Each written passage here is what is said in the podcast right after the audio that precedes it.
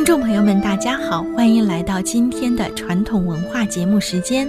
今天我们和大家聊一聊嫉妒。中国历史上有几个因嫉妒心而闻名的人物，最典型的莫过于周瑜了。《三国演义》中诸葛亮三气周瑜的故事，恐怕是老百姓最熟知的。周瑜是一位年轻得志、文武双全的雄才。二十四岁就被授予建成中郎将，三十四岁率军破曹，以少胜多，取得了历史上有名的赤壁之战的辉煌胜利。然而，他有一个致命的弱点，就是性格暴躁、好胜心太强、心胸狭隘、骄傲轻浮、嫉妒贤能、情绪容易激动。对于才能胜过自己的孔明，总是耿耿于怀。不是虚心请教，而是伺机陷害。赤壁大战后，孙刘两家争夺战略要地荆州。当时周瑜认为荆州垂手可得，答应刘备，如果自己取不了，便给他取。谁知周瑜和劲敌厮杀时中了箭伤，后来又经过几次恶战，才战败曹仁。但荆州却被孔明诈用曹军兵符，派张飞袭取了。当时周瑜气得大叫一声，箭疮迸裂，此为一气。第二次，周瑜设计以招亲为名，叫刘备到江东和孙权的妹妹成亲，然后刺杀他。谁知道孔明用弄假成真的计策，使孙权的妹妹嫁给了刘备。当周瑜追赶回蜀的刘备时，又被蜀将杀败。望着刘备的船远去，周瑜已经气得不行了。就在这时候，孔明又叫士兵齐声高叫：“周郎妙计安天下，赔了夫人又折兵。”更是大大的刺痛了周瑜，他大叫一声倒在船上。这就是二气周瑜。第三次是周瑜以收西蜀为名，欲夺荆州，但是又被孔明识破了，不仅揭穿了他的把戏，还大大的羞辱了他一场。这一次，周瑜被气得大叫一声，不久就一命呜呼了。临死前，他还仰天长叹：“既生瑜，何生亮？”显示出他只能天下第一，不能天下第二的高度虚荣心以及对孔明的嫉妒。而孔明的性格则比周瑜好得多，他为人宽宏大量、谦虚谨慎、勤奋好学、目光远大。为了顾全大局，他帮周瑜取得赤壁之战的胜利，但周瑜逼他太甚，一次又一次的设计杀他，孔明才又将计就计，使周瑜的毒计一个个的破产。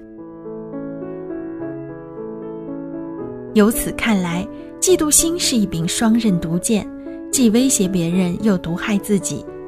医学家分析，妒忌心作为一种不良心理，极易引发心血管疾病。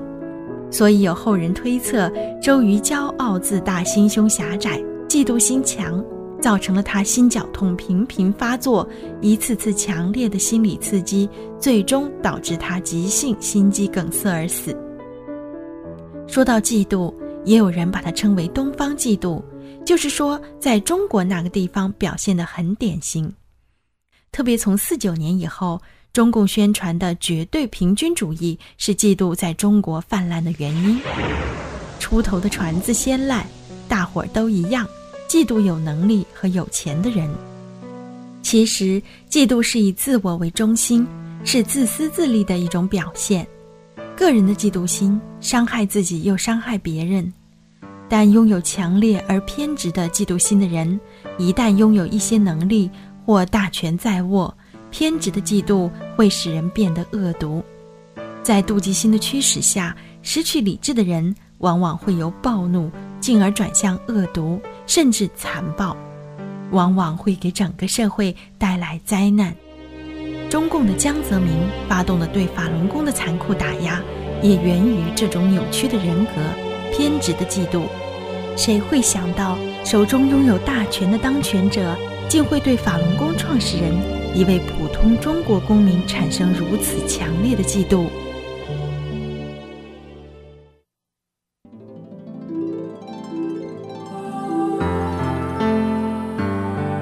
法轮大法教人修心向善、同化宇宙真善人的修炼，使人的境界升华、身心净化。从九二年五月到九九年七月，在中国迅速得到发展。九九年，中国官方统计修炼的人达到七八千万之多。法轮功的迅速发展，让权欲膨胀的江泽民嫉妒得发狂。于是，他利用手中权力控制媒体，大肆造谣惑众，凌驾于宪法法律之上，利用所有的国家机器倾尽国力打压法轮大法修炼人。这种迫害还在继续着。中华民族为了一个手中握有大权的小丑的嫉妒心，付出的代价是前所未有的。它不单体现在耗费巨额的国家财富。善良人士被无辜虐杀折磨，更体现在整个民族道德基础的崩溃。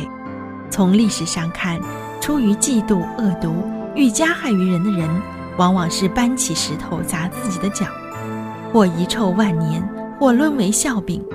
江泽民最终也将逃不过历史的审判。